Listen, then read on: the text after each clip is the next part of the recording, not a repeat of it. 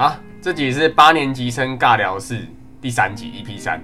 那这集呃，我我上上个礼拜没更新，是因为就是上上礼拜是是父亲节，那我们就回我老婆娘家，我老婆花莲的，然后我们去去花莲，呃，带老婆小孩回花莲去去庆祝父亲节，然后刚好我岳父也也住院，然后我们想说去看看他。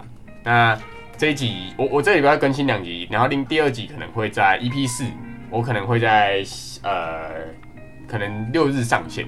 那呃这一集就是分享我去朋友家做客，他买新房子，然后他邀请我们去他家做客，然后跟朋友爸爸木工聊天。他爸爸是木工师傅，然后自己开装潢。那我就跟他聊，我现在装潢超贵，因为我两呃我我大前年买买了一间，然后就我目前住的这间，那那时候叫装潢蛮贵的，然后我就跟他聊那现在的的状况了，他就说，哎。现在超扯哎！他说一天一个木工师傅哦，请一天来，光工资要八千，而且不一定请得到人。我就说哇靠！我我前年大前年那时候请一天差不多四千到五千，所以等于翻倍。然后再最严重的是技术断层，可能比我们想更严重。他说年轻人现在都不做，就你我靠一天八千还请不到木工师傅。然后。呃，我就想到，哎，其实年轻人的，我就跟他聊，我们聊蛮久了。他说，其实年轻人都挤进大内卷行业。然后我跟他聊，哎，就是我朋友，那他他在金融业，然后他就说，哎，我就说，哎，那你要不要让他接你的装潢公司？我感觉这个装潢公司比金融业还有前途。他就说，啊，可是我上次叫他来帮我搬东西，他连搬都搬不动，他大概搬搬个两个小时，就就那个呃。躺在床上三天，然后我就我也是笑笑的，就是哎，真的就是年轻人都挤进大内卷行业，就是我们这个世代啊，就是可能呃七年级生到九年级这个时代，可能上一上一辈的可能因为呃爸妈妈那个年代很多都做过苦工，然后又不想要小孩那么多那么辛苦，然后就大就是说就有点万般皆下品，我有读书高的感觉，所以年轻人变都挤进大内卷行业，大家都在坐办公室，那我就想说，哎，这我儿子啊，那。我儿子馒头，他 现在在我房间。你们大家如果听到他声音，也是蛮正常的。那呃，其实我就在想，或许下个世代不做办公室，反而更有前途。对，那我就来分享，就很多人可能没想到，现在一个中师级别真的是超难请的。就是我呃六年前还在房地产业那时候，其实装潢可能一平抓个北市啊，一平抓四万可能就 OK。哇，现在可能。就听听一些做装潢的朋友，可能八万差不多，真的是翻倍。光是装潢，那你就想，哎，如果什么东西都翻倍，那很恐怖哎。这样，呃，什么都会非常贵。你看现在一百万只能买国产车，对啊，现在百万已经不是名车。以前听我爸那边讲百万名车，百万名车，现在百万真的就是买一台非常入门等级的国产车而已。对，就是什么都涨到爆掉。对，那。他就跟我说：“哎，我请一个光是搬运工人哦，出工就是不是木工的专业，是那种光是来搬东西的，搬材料，可能搬上楼而已，一天大概就两千，重点也请不到人。对，那我就想，哎，一天两千，如果他工作个，呃，我们算一个月工作二十天就好了。哎，其实一个月四万，其实比很多坐办公室的人还多。哎，我，哎，我大学是念英美文学系，所以其实我很多学长姐。”学弟妹他们都是做，呃，做一些办公室，然后可能我我念英美语文学的，所以大家都是做一些呃文学相关，可能翻译啊，还是什么写稿子啊，他们很多一个月都领不到三万，对啊，所以其实这个都还领的比较多。对，我觉得，呃，这让我想到以前我跟我理专聊天啊，其实我有好几个理专，就是每家不同银行的理专，那。我会跟他聊，他说其实很多自以为是的高级白领都觉得，哎，自己年薪可能两百、三百，甚至四百，他们就觉得自己很有钱。但其实他们看多，其实一堆隐形富豪。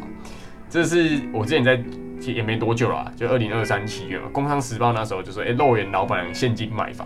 你要知道，他们那些没有薪资证明的，就是他们不是呃在一些大企业上班的，他们是没有薪资证明，其实银行不愿意，不会愿意贷款给他们。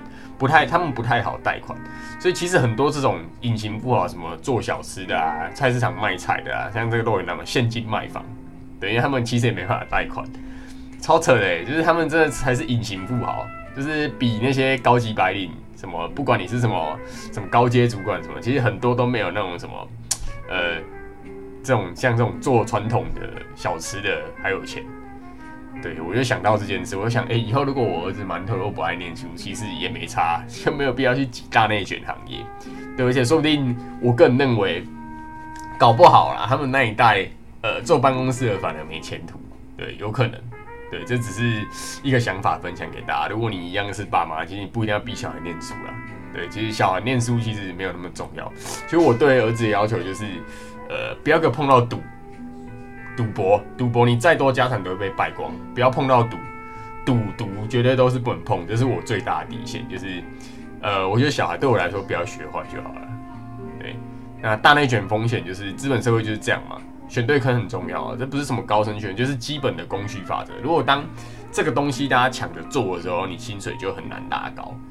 对，但其实呃很多很多像什么呃什么装潢什么，诶，那个很多其实薪水都超高的，就是 我我以前就知道很高了，但是这一次我跟那个我朋友爸爸聊天一聊，哇，更惊的，就是竟然是翻倍，对。那我自身案例分享就是，呃，我想的是如何反内卷的，就是呃，喝个水。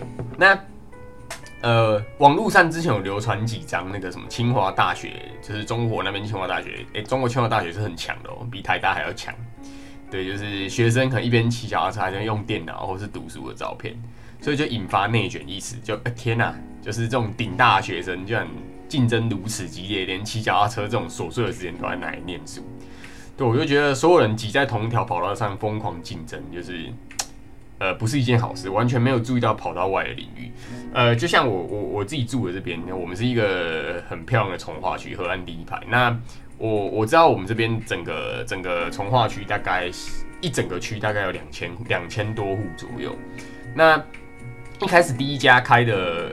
拉面店跟咖啡厅，我就在想，哎，这个好像不错，因为我换算了一下客流量跟毛利跟单价，我感觉就是很好赚。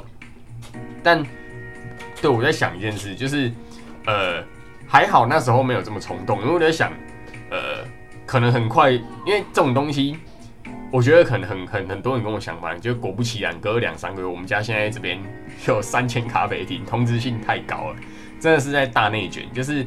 本来有两千户的消费力，可是你看现在是三家咖啡厅在分，对，然后呃，我朋友就跟我说，那你为什么就不要，你就不要开咖啡厅啊？你可以开别的啊，或是呃，开一些比较特别做吃的。但是呃，其实这样没有摆脱大内卷。其实我举个例子哦，假设你今天开的是呃一间意大利面店，哎，馒头你怎么了？你要跟大家打招呼吗？对啊，我就在想说，哎，呃，如果你开的是一家意大利面店，然后你说，哎，你们这区都没有意大利面店，或者是呃，你想开一间法国料理店，你们这区都没有法国料理的的餐厅，你就觉得你好像没有竞争对手，你没有进入大内卷，哎，不可以的，嗯，不可以，你坏坏，爸爸在录那个 podcast，你要跟大家 hello 吗？hello，你要跟大家 hello 吗？好的，那你去剪。对，就是。